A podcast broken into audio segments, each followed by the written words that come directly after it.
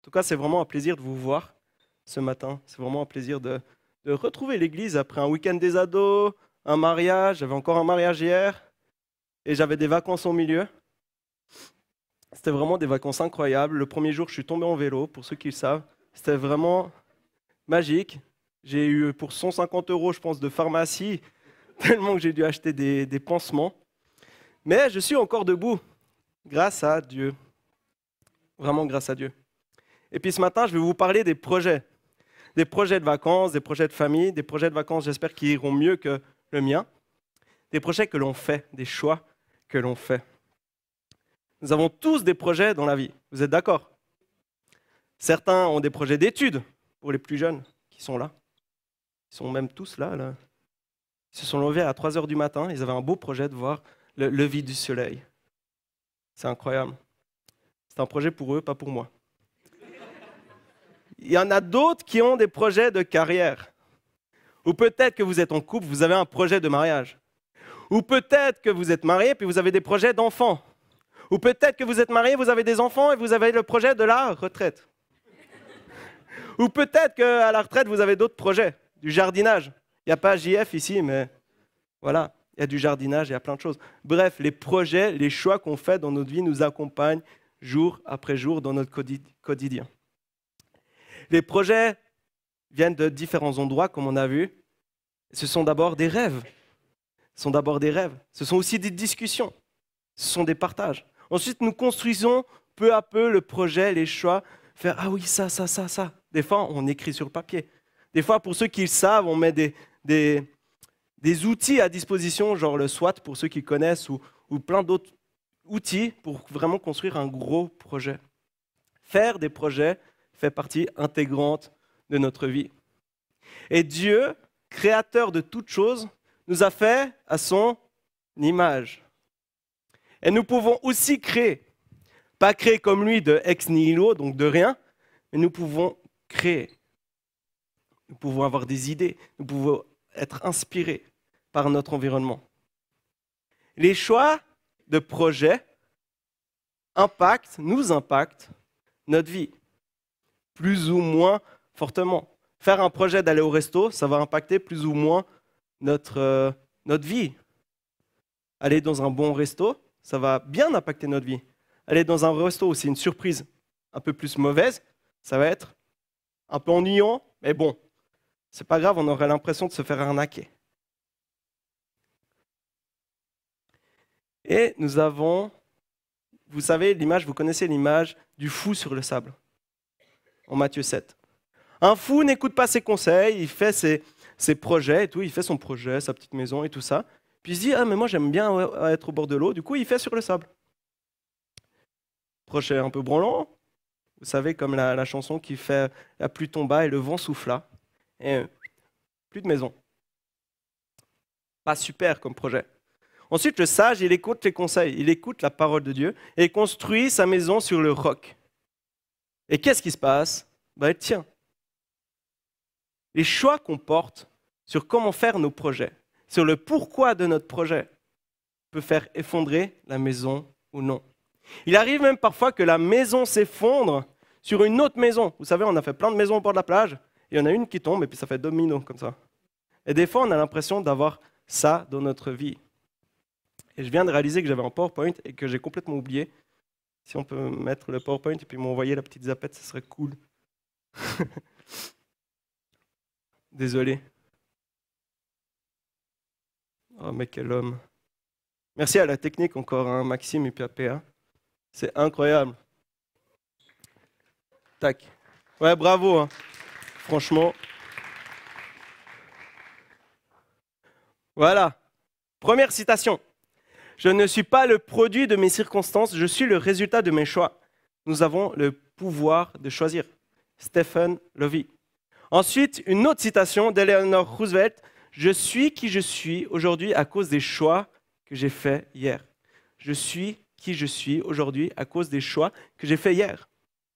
Et ce matin, j'ai soif qu'on puisse dire la même chose qu'Eleanor Roosevelt, mais un peu différent. On va jouer un peu sur les mots.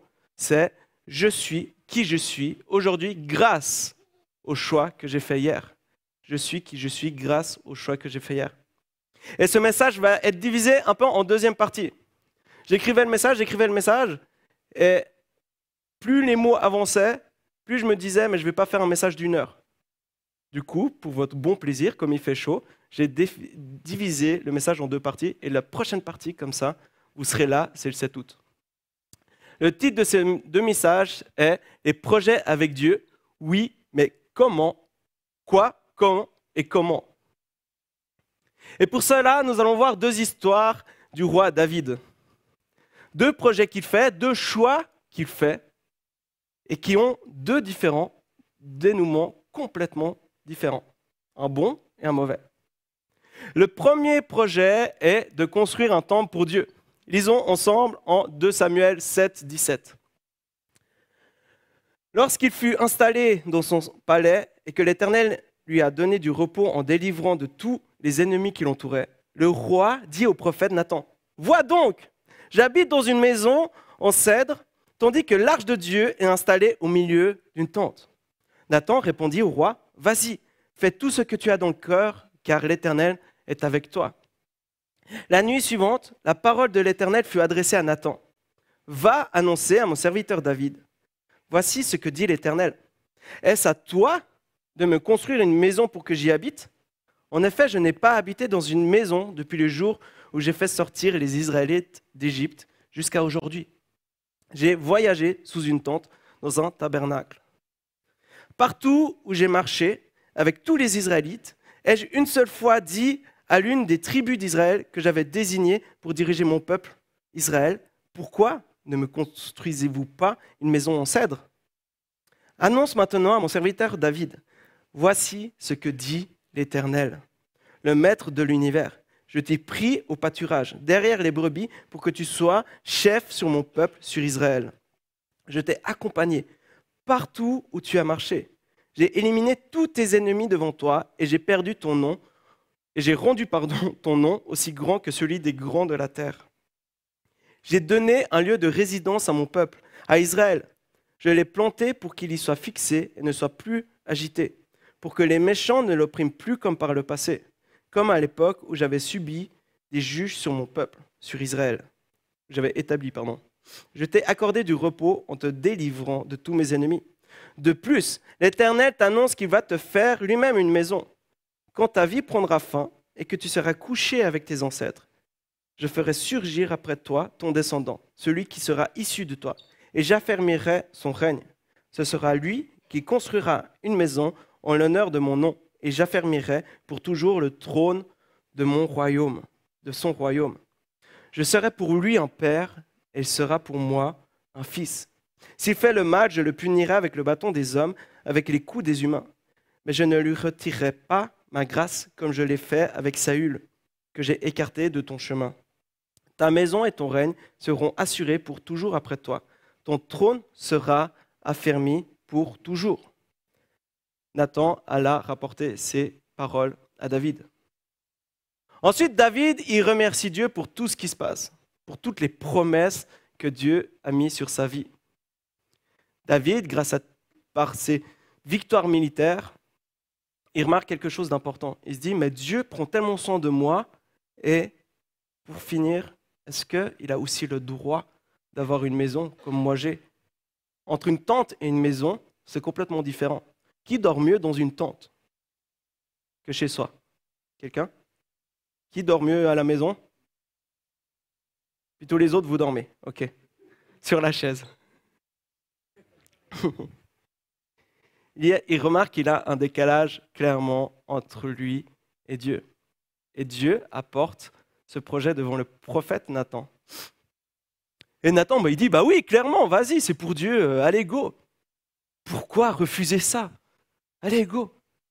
Et ensuite, en 1 Chronique 22.7, on apprend du pourquoi Dieu a dit non.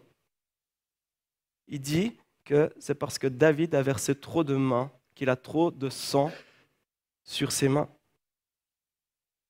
Et cette autre personne qui va construire ce temple, c'est le temple de Salomon, donc c'est Salomon. Mais Dieu ne s'arrête pas là. Il annonce quelque chose d'incroyable au verset 14. 34, super. Je suis un peu... Hop. Je serai pour lui un père et il sera pour moi un fils. Peut-être chez vous, ça fait écho à certains autres versets. Vous voyez, il y a même la petite étoile. Ah non, ah, j'ai enlevé justement. Si on va sur les autres, il y a une petite étoile là. Parce que dans la Bible, il y a une petite étoile, puis c'est marqué que ça se rapporte au Nouveau Testament, qu'on retrouve ce texte au Nouveau Testament, notamment en 2 Corinthiens 6, verset 18, qui parle de nous, que nous sommes des fils. En Galates 4, verset 4, il est marqué, mais lorsque le moment est vraiment venu, Dieu a envoyé son Fils, né d'une femme, né sous la loi, pour racheter ce qui était sous la loi, afin que nous recevions le statut d'enfant adoptif. Donc ce verset n'est pas seulement une promesse pour David directement, mais c'est une promesse qui vient jusqu'à nous, qui vient jusqu'à aujourd'hui, des milliers d'années plus tard. En Luc 1, verset 32-33, il est écrit, En effet, auquel des anges Dieu a-t-il déjà dit, Tu es mon fils, je t'ai engendré aujourd'hui, et encore, je serai pour lui un père et il sera pour moi un fils. En Hébreu 1, verset 5, en parlant de Jésus encore, en effet, auquel des anges Dieu a-t-il déjà dit, Tu es mon fils, je t'ai engendré. Là, je remarque que j'ai fait copier-coller vraiment euh, Hébreu deux fois. Désolé. C'est le même verset. Bah, vous irez voir Luc 1, verset 32-33. Ah, c'est bête ça. Non seulement Dieu annonce une descendante concrète et directe, mais aussi lointaine. Revenons sur le temple que Dieu, que David veut construire. C'est le fameux temple de Salomon, ou autrement dit, premier temple. Mais ce texte fait aussi écho à Jésus. En se sacrifiant, Jésus, il fait quoi? Il y a le voile qui se déchire de haut en bas. Par le Saint-Esprit, en nous, nous devenons des temples vivants. La relation entre Dieu et les hommes est rétablie. Nous devenons un temple vivant. Comme dit 1 Corinthiens 6, verset 19, ne le savez-vous pas? Votre corps est le temple du Saint-Esprit qui est en vous et que vous avez reçu de Dieu. Nous voyons donc le projet de David et le projet de Dieu. Ils ne sont pas tout à fait pareils, on est d'accord. Mais ils sont comme en parallèle. Ils sont quand même en parallèle. Nous allons voir maintenant un autre projet de David qui est un peu à l'opposé de, de, de, ce qu'il a fait là, à l'opposé de l'autre côté de son cœur, qui est quand même, voilà, il reste un humain, rappelons-le, et il va céder à ses propres désirs et faire un projet qui va faire que son règne va commencer à s'affaiblir et va descendre gentiment. C'est une faute qui va faire très grave. De Samuel 11. Nous sommes à Jérusalem et David est dans son palais. C'est alors que d'un coup, il aperçoit une jeune femme qu'il connaît depuis le haut de ses appartements. Il voit Bath-Sheba, femme d'un de ses officiers, Uri le Hittite. Ici, le projet de David est beaucoup moins, je dirais, sain et bon. Il ne le fait pas du tout avec Dieu. Il voit cette femme, il fait hum, elle est jolie. Ils vont la chercher, ils la ramènent et ils couchent avec.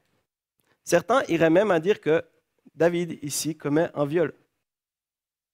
Et le projet de David est nettement moins bon que l'autre. C'est alors qu'elle tombe enceinte. Donc David, un peu embêté, il se dit, bah, vas-y, je vais faire rentrer Uri. Uri va revenir. Il dit, Uri, mon ami, comme ça fait plaisir de te voir ici, viens, mange à ma table et va euh, passer du temps avec ta femme ce soir. Et qu'est-ce qu'il fait, Uri Il va à la porte du palais et il dort avec les serviteurs. David le convoque le lendemain, il fait, mais pourquoi tu n'es pas allé voir ta femme? Puis il dit, mais moi, il y a mes potes, il y a mes amis, il y a ceux qui sont avec qui je suis à la guerre, au front, je ne vais pas aller m'amuser avec ma femme pendant qu'ils sont là-bas. Donc, par respect pour eux, je vais dormir avec les serviteurs. Donc David, il dit, ah mais reste encore un peu un jour. Et le soir, il l'enivre, il l'enivre, il l'enivre. Et qu'est-ce que Uri fait? Il va redormir avec ses serviteurs. Donc David, il se dit, il est bien embêté, il est là, bon, qu'est-ce que je fais? Il lui donne une lettre que Uri ne doit surtout pas ouvrir, hein, qui dit à, à Joab, son responsable, son officier sur le, sur le champ de bataille, il dit, mets Uri devant, et comme ça, il va mourir. Problème réglé. Et du coup, qu'est-ce qui se fait? Uri meurt. David prend Bathsheba donc comme femme. Par la suite, Nathan, vous lirez, c'est assez incroyable, Nathan raconte une parabole à David, et David il dit, mais cet homme, il est horrible, il mérite la mort. Et Nathan, qu'est-ce qu'il dit? Il dit, cet homme, c'est toi. Et là, du coup, David s'effondre. Il se repent, il se repent, mais il y a des conséquences par rapport à son projet, par rapport à ses choix. Le fils qui va naître, il meurt, et ensuite son règne va commencer à s'affaiblir, à s'affaiblir, à s'affaiblir. Donc il y a des conséquences graves sur les projets qu'on fait. Là, on est d'accord que c'est un projet, c'est un choix quand même assez violent et puis assez euh, complètement à côté. Mais des fois, il y a des projets qui ont plus d'impact que d'autres, comme, comme je vous l'ai dit au tout début. Nous allons voir maintenant ce que ces deux histoires peuvent nous apprendre à comment gérer les projets dans notre vie. Nous ne sommes pas dans une gestion de projet. Hein. Je ne vais pas vous apprendre à utiliser SWOT, à utiliser plein de trucs, plein de, choses, plein d'outils. Ici, il y a des formations qui sont, qui sont bien. Là, il y en a plein qui font des... Il y a qui qui connaît un peu les gestions de projet, qui utilise ces outils, tout ça? Levez la main. Bon, alors allez voir PA à la fin du culte, il vous expliquera comment ça marche. Ce matin, nous allons voir pourquoi mettre Dieu dans notre, nos projets de vie, dans nos choix de vie. Nous allons voir ça avec trois axes qui vont nous aider. Alors, ces trois axes sont pourquoi faire un projet avec Dieu Quand Et un petit spoil pour le 7 août, comment faire un projet avec Dieu? Nous avons vu les histoires de David. Et maintenant, mettons les choses en pratique. Le titre de mon message, c'est Pourquoi faire un projet avec Dieu? Ah non, bah non, c'est les projets avec Dieu, oui, mais pourquoi, quand et comment Un sur deux? Donc le premier point, c'est pourquoi faire un projet avec Dieu? Nous avons vu deux histoires de David. Sommes-nous tous d'accord que la première finit mieux que la deuxième? Oui Non? Qui est pour oui? Qui pour non? Ouais, bon, c'est logique. Dans la première, Dieu annonce une promesse, une bénédiction de la descendance de David, avec notamment le temple de Salomon. Et encore plus fou, la venue de Jésus-Christ comme ultime roi et prêtre. Il y a une constance dans la Bible qui est très très présente. Tous les textes, nous voyons la bonté de Dieu. God is good. All the time, God is good. En tout temps, Dieu est bon. Dieu est bon en tout temps. Prenons l'exemple de la première histoire de David. Quelle est la particularité de Dieu? C'est un Dieu fidèle. Malgré ce que David a fait par la suite, Dieu n'a pas envoyé, n'a pas enlevé les promesses qu'il a faites. Il les a même accomplies. Nous voyons quelque chose de cyclique dans les histoires de la Bible. Je pourrais aussi dire dans nos vies, en tout cas la mienne. L'homme pêche, il va mentir, voler, voire même tuer. Il va rabaisser les autres par orgueil, il va convoiter ce que l'autre a, tout ça. Il pêche, il fait quelque chose de mal. Il va sans cesse se comparer, il va jamais se contenter des choses.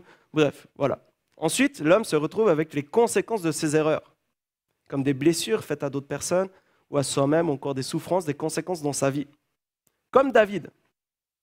Puis ensuite, qu'est-ce qui se passe? C'est Ah bah je me repens. Je me repens, je reviens vers Dieu et à la grâce. Et vous savez, à chaque fois que je lisais la Bible quand j'étais petit, avec l'histoire d'Israël, il y avait un truc qui me frappait toujours. Vous savez, les histoires sont assez courtes. Même là, l'histoire de David, c'est vraiment court par rapport à une histoire, euh, si on ferait tout. On est d'accord? Et à chaque fois, je me disais, mais le peuple d'Israël, quand même, ils sont débiles.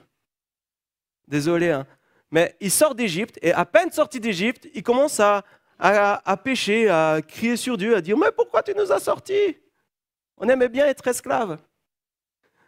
Ils commencent à râler sur Dieu. Puis Dieu leur dit, mais non, mais c'est pas possible. il le peuple ramasse les conséquences de ce qu'ils disent. Ensuite, ils font désolé.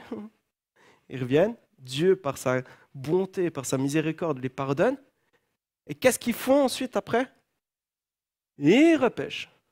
Et à chaque fois, je disais, quand j'étais petit, j'étais là, mais ils sont, ils sont bêtes quand même. Et plus je grandissais, plus je me disais, mais en fait, euh, je suis aussi bête. Je suis aussi bête. Oh, je vous ai fait un petit cercle. Hein. Péché, repentance, grâce, reconnaissance.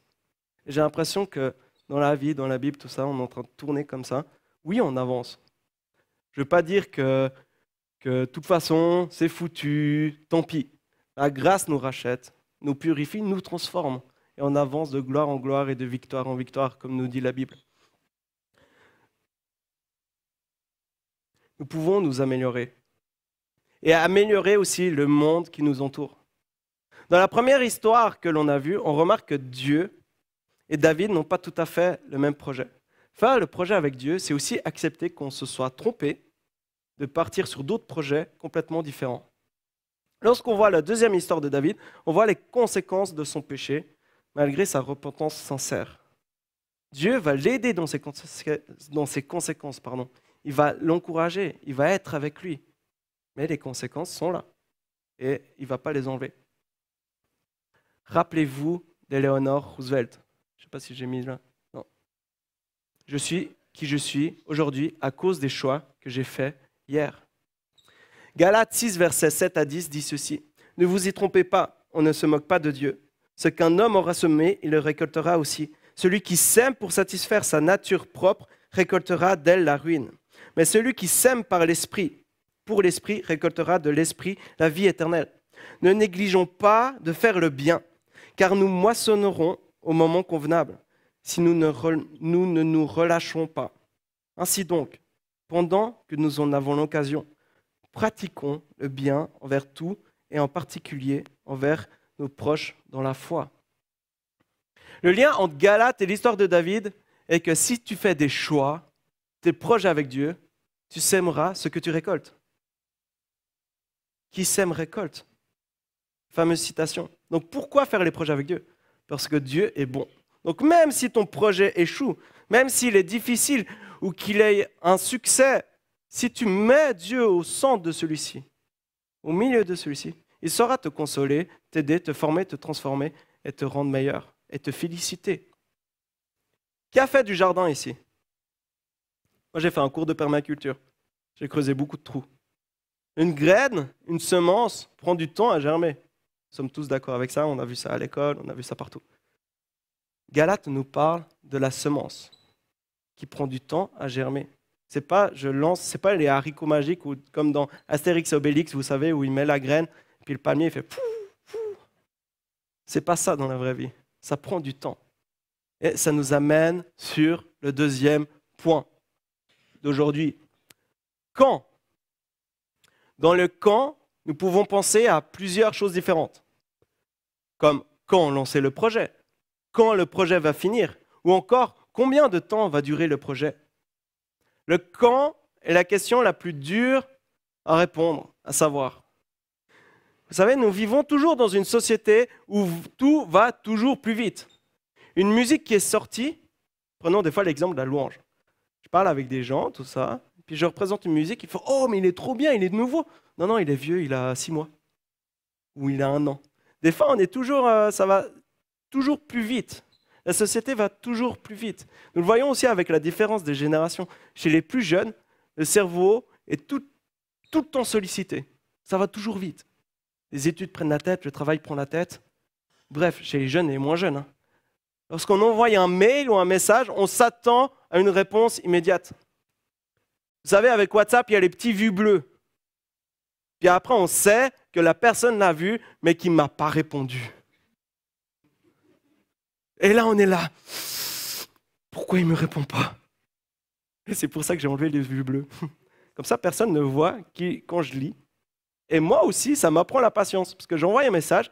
Ce qu'il a vu, au moins il a reçu, mais ce qu'il a vu ou pas, bah, j'attends. j'attends.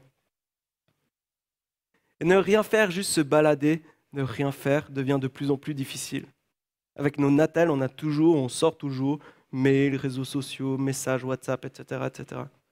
Le monde est tellement connecté que la frontière entre le repos et le travail devient de plus en plus floue.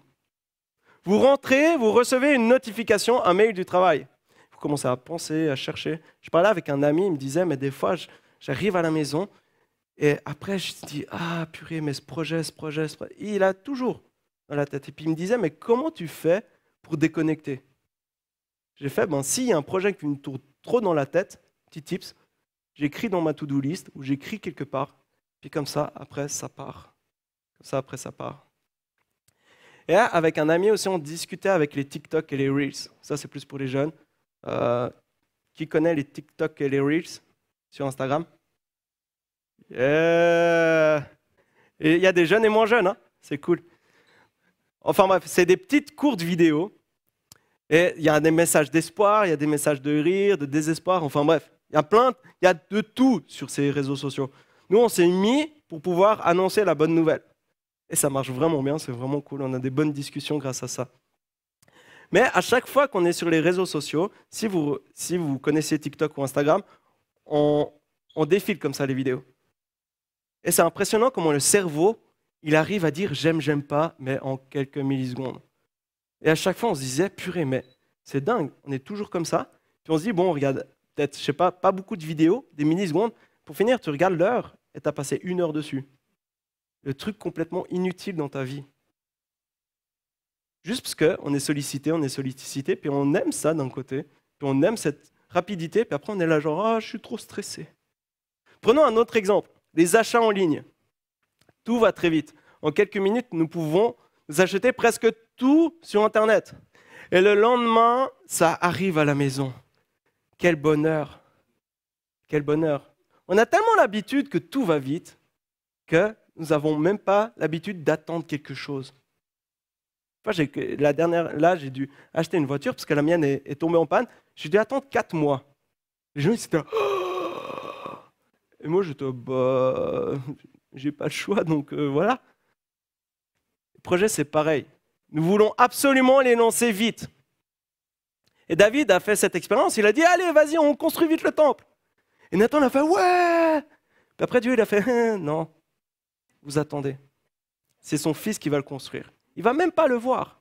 Les promesses de David aussi arrivent aussi bien après sa mort, avec un accomplissement parfait en Jésus-Christ des milliers d'années plus tard. Je ne dis pas qu'il faut attendre que vous mouriez pour voir vos projets se réaliser. Mais à quel point on est pressé? Il y a quelque chose que j'ai appris ici au Cèdre avec les projets. Comme vous le savez peut-être, il y a un groupe de jeunes adultes maintenant au Cèdre, entre 23 et 35 ans, bref, vous m'avez entendu parler mille fois de ce projet. Et en fait, ce projet a pris une année à une année et demie, je crois, à sortir. Puis moi, quand je suis arrivé, j'ai fait ouais, on lance un nouveau groupe de jeunes. Je fait ouais. Puis j'étais ah, bon, bah on lance euh, dans deux mois. Puis il y a tout le monde qui m'a regardé, qui fait euh, non, Guy. Et du coup, j'ai dû apprendre la patience. J'ai dû apprendre à construire un projet, à prier, à faire un budget, enfin bref, plein d'étapes qui ont pris du temps. Et dans ce temps de réflexion, ça nous a amené à avoir plus un temps de réflexion aussi sur la jeunesse en général. Un projet qui va servir un autre projet. Il y a eu des moments de questionnement, des moments où on s'est demandé du bien fondé de ce projet. Et pour finir, on s'est dit, bah, allez, on lance, on a bien préparé, on teste et on verra. Et peut-être que tu as un projet dans ta vie et ce projet se révèle être un tunnel. Et ce qui est horrible dans ces tunnels de projet, dans ces tunnels de vie, c'est que on a oublié de regarder, on a oublié où il n'y en a pas, de regarder le petit panneau du nombre de kilomètres avant. On rentre dans ce tunnel et on se dit, mais il est infini. Il est infini. Combien de jours, combien d'heures, combien d'années je vais être dans ce tunnel? Et ça, c'est le temps de Dieu. Je me rappelle d'un tunnel particulier un vrai tunnel cette fois. C'est le tunnel routier le plus long du monde. C'est le tunnel de Lerdal en Norvège. J'avais la chance de conduire ce tunnel. Il fait 24,5 km, donc routier. Hein. C'est pas le Gotthard, c'est routier puisqu'il y a la route. Et on peut s'imaginer que le tunnel est long, 24,5 km. C'est quand même bien long. Et quand on est ressorti de ce tunnel, on s'est tous regardés, on a fait, c'est ça? Mais c'est hyper court. C'est hyper court, c'est nul. C'est un tunnel, quoi. Il y a beaucoup de projets que l'on fait dans notre vie qui prennent du temps. Ces projets, ces choix de vie t'amènent des fois dans des tunnels. Et j'ai quelque chose à te dire ce matin. Fais confiance à Dieu. Fais confiance à Dieu. Que ce tunnel, quand tu ressortiras, tu vas faire on est sorti sur une fjord et c'était le paysage magnifique. Des fois, on est dans un tunnel, c'est noir. Ensuite, on sort et c'est un paysage magnifique.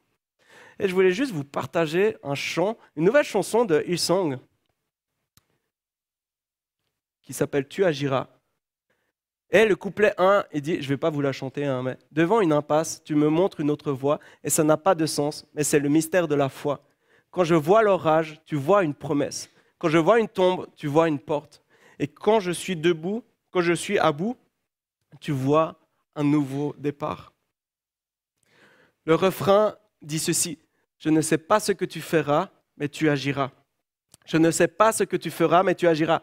Tu es fidèle à tes promesses de l'Éden à Sion, dans toutes les impasses et hors du tombeau. Je ne sais pas ce que tu feras, mais tu agiras. Et quand je préparais ce prêt, je suis tombé sur cette chanson et je me suis dit, mais c'est tellement ça, la foi avec Dieu. Pourquoi Quand? Des fois, on ne connaît pas la fin, on ne sait pas quand c'est ça. Puis avoir la foi, c'est de se dire, ok, je sais que tu es fidèle, je sais que tu es en de bon, et je sais que tu agiras. Je sais que si je suis auprès de toi, tu es là. Tu seras toujours là. Persévère, continue à voir les promesses de Dieu, les promesses bibliques. Si la louange peut, peut revenir volontiers. Je vous ai dit, comment faire les projets avec Dieu, nous allons le voir dans trois semaines. Mais pour éviter que ce ton soit trop long, on s'est dit que, je me suis dit, allez, on va se donner un défi. Vous aimez les défis? Oui, non? Vous savez, faire des projets avec Dieu permet de plus le connaître. Et j'espère vous avoir convaincu de se dire, pourquoi je vais faire un projet avec Dieu? Parce que quand je serai dans le tunnel, parce que quand je serai euh, dans la mouise, quand il y aura un échec, tout ça, ben, il sera là. Et aussi faire un projet avec Dieu nous permet de rêver encore plus loin. Les projets avec Dieu nous permettent de rêver encore plus loin. Dieu, quand il m'a appelé à être pasteur, la première réaction, ma toute première réaction, c'était T'es sérieux? Et j'ai décidé de faire le projet, ce projet avec lui. Et c'est vraiment tout ce que je vis c'est vraiment incroyable. Dieu est vraiment quelqu'un d'incroyable. Même si on est des fois pas fidèle, vous savez, le cercle où on tombe, on tombe, on tombe, bah, on s'améliore toujours avec Dieu. Et c'est ça qui est incroyable. Maintenant, je vous invite à prendre un projet.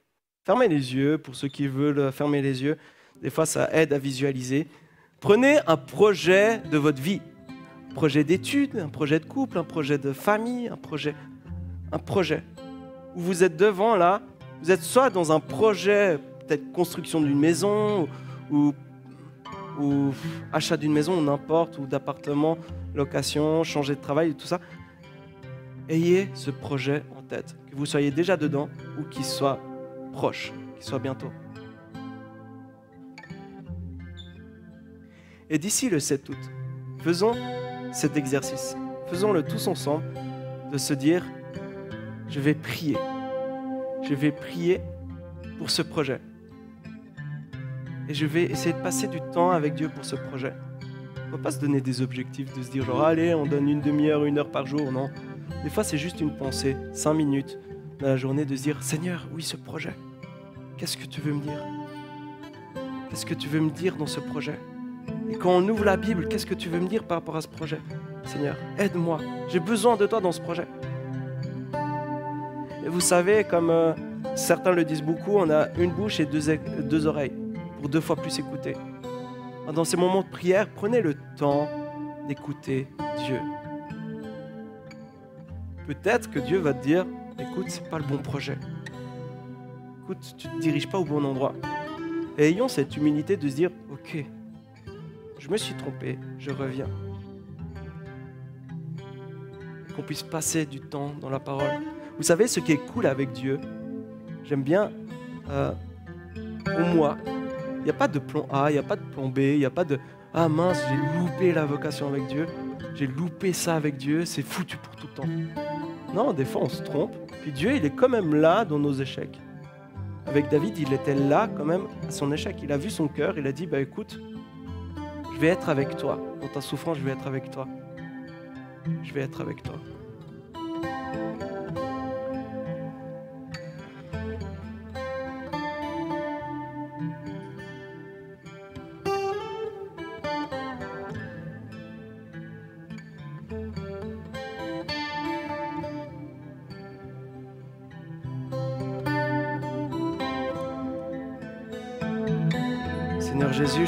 Tous ces projets, tous ces projets qui sont en cours, qui vont, qui vont voir le jour, Seigneur. Et Seigneur, aide-nous à être toujours plus proches de toi.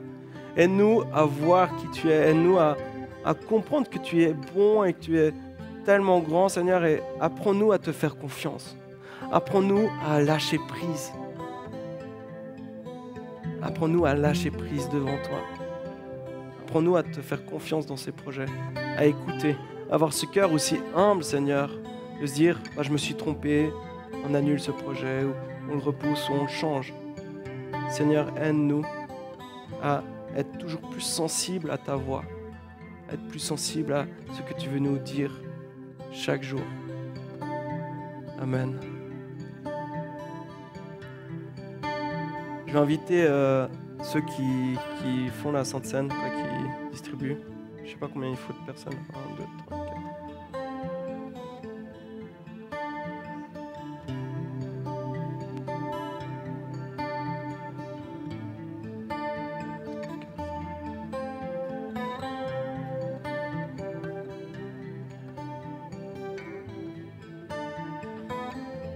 Vous savez, il y a quelque chose de fondamental dans le christianisme et quelque chose qui est magnifique. C'est que par nos propres efforts, on remarque qu'on n'arrive pas, que c'est difficile. Peut-être que vous êtes là, oui, je vais tout donner, allez, j'y vais. Mais vous le savez aussi, des fois on est motivé et d'un coup on perd la pêche, d'un coup on perd les choses. Les choses s'effondrent, on n'a plus de force, on ne sait pas où on en est, on voit le tunnel, on a l'impression de tourner en rond dans le tunnel. Et n'oublions pas que Jésus a donné sa vie pour nous. On n'est pas seul dans notre vie, on n'est pas seul dans nos projets, on est avec Dieu. Et Jésus est venu sur la terre pour donner sa vie pour nous. Qu'on puisse se rappeler chaque dimanche. Qu'on puisse s'humilier devant lui et dire, mais Seigneur, j'arrive pas. Seigneur, je me suis planté là. David, quand, quand il a perdu son enfant, ou quand son enfant était malade, il a commencé à jeûner, à se repentir. Il était ah, désolé Seigneur, désolé, désolé, désolé, désolé. Et ensuite, l'enfant est décédé. Et qu'est-ce qu'il a fait? Il s'est relevé et il est allé manger. Parce qu'il savait que Dieu était bon malgré cette, on pourrait dire, cette conséquence horrible il savait que Dieu était bon. Il a compris quelque chose, que Dieu était fidèle. Et qu'avec Dieu, c'est beaucoup plus simple. C'est mieux, c'est meilleur. C'est un goût, un avant-goût, vous savez, qui est comme du paradis, malgré la perte d'un enfant, malgré tout. Et pendant qu'on prend la Sainte Seine, je vous invite à, juste vous rappeler de cette mort cette mort qui il a été brisé sur la croix. C'est pas, euh, c'est pas juste, euh, ouais, il est mort. Il méritait tellement pas ça, puis il est mort pour nous. Et qu'on puisse prendre ce pain, ce, corps du Christ, ensemble, tous ensemble. Je vous invite juste à, on va, on va distribuer les éléments et ne les prenez pas tout de suite, on va les prendre tous ensemble. Ça joue? Vous les gardez dans vos mains et on va les prendre tous ensemble. Dieu a donné sa vie pour toi. Dieu a vu que nous étions toujours dans ce cercle de péché, de repentance, de grâce, et qu'on, pour finir, on ne pouvait pas nous-mêmes nous sauver. On était tellement perdus qu'on ne pouvait pas nous sauver. Il a donné sa vie pour qu'on puisse être sauvé, qu'on puisse avoir la vie éternelle, le paradis. Puisse se réjouir de ce moment qui arrivera bientôt. Jésus a dit, je viens bientôt. Je viens bientôt. Et on est toujours plus proche, chaque jour on est toujours plus proche de son retour. Qu'on puisse regarder à cette croix. Qu'on puisse remettre ses projets. Et ce qui est beau, c'est qu'après sa mort, trois jours après, il y a eu la résurrection. Il a vaincu la mort. Il a pris les blessures, il a pris nos meurtrissures, il a tout pris à la croix. Et il t'invite maintenant à, venir à cette croix, à déposer peut-être ce projet, à déposer euh, les choses que tu as dans, ta vie qui vont pas. À, à venir vers Dieu, et puis comme David, à dire Seigneur, je suis désolé. Je suis désolé. Aide-moi dans mon péché, aide-moi dans les conséquences qu'il y a dans ces péchés. J'ai besoin de toi. J'ai besoin de toi qu'on puisse tous venir à cette croix.